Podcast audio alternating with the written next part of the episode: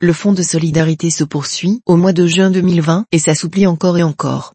Sans surprise, l'aide financière de l'État se poursuit pour le mois de juin 2020. Quant à l'aide de la région, la condition de refus de prêt est supprimée pour tous et non plus uniquement au secteur particulièrement fragilisé par la crise. Poursuite de l'aide de l'État au titre du mois de juin 2020. Rappel du régime. Les petites entreprises touchées par la crise sanitaire peuvent, si elles remplissent les conditions nécessaires, bénéficier d'une aide financière de l'État. La subvention accordée à l'entreprise est de 1500 euros dès lors que la perte mensuelle du chiffre d'affaires est égale ou supérieure à 1500 euros.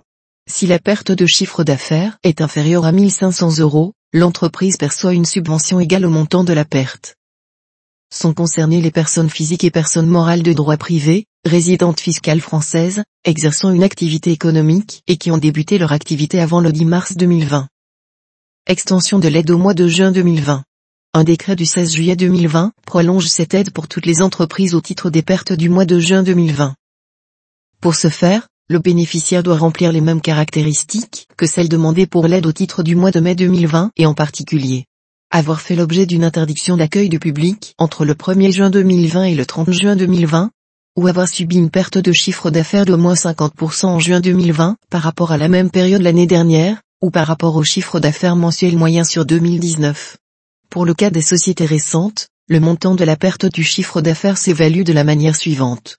Pour les entreprises, créées entre le 1er juin 2019 et le 31 janvier 2020, par rapport au chiffre d'affaires mensuel moyen sur la période comprise entre la date de création de l'entreprise et le 29 février 2020, pour les entreprises créées entre le 1er février 2020 et le 29 février 2020, par rapport au chiffre d'affaires réalisé en février 2020 et ramené sur un mois, ou, pour les entreprises créées après le 1er mars 2020, par rapport au chiffre d'affaires réalisé jusqu'au 15 mars et ramené sur un mois.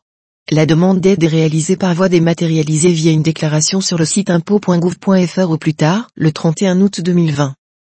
Assouplissement de l'aide accordée par la région. Fin de la condition de refus de prêt. Pour rappel, les entreprises ayant bénéficié d'une aide de l'État, peuvent percevoir en outre une aide complémentaire de la région. Jusqu'à l'intervention du décret du 16 juillet 2020, pour obtenir l'aide de la région, les entreprises devaient notamment justifier qu'une demande d'un prêt de trésorerie d'un montant raisonnable, faite depuis le 1er mars 2020 auprès d'une banque, dont elles étaient clientes à cette date, a été refusée par cette banque ou est restée sans réponse passé un délai de 10 jours. Cette condition de refus par la banque de l'octroi d'un prêt est désormais supprimée. À noter.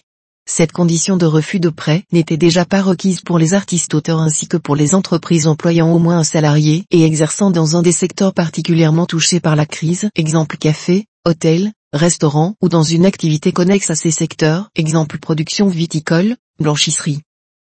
Voir le tableau. Report du délai de la demande.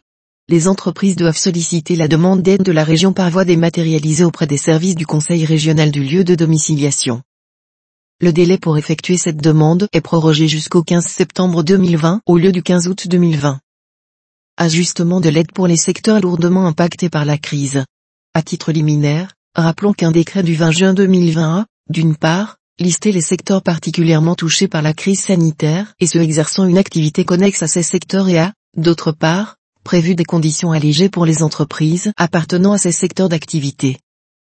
Ce même décret du 20 juin 2020 a précisé que les entreprises qui emploient au moins un salarié et qui exercent leur activité principale dans un des secteurs particulièrement touchés par la crise ou dans une activité connexe à ces secteurs, peuvent, de manière dérogatoire, bénéficier de l'aide de la région jusqu'à 10 000 euros alors qu'elle est plafonnée à 5 000 euros pour les entreprises des autres secteurs. Le nouveau décret du 16 juillet 2020 apporte deux aménagements.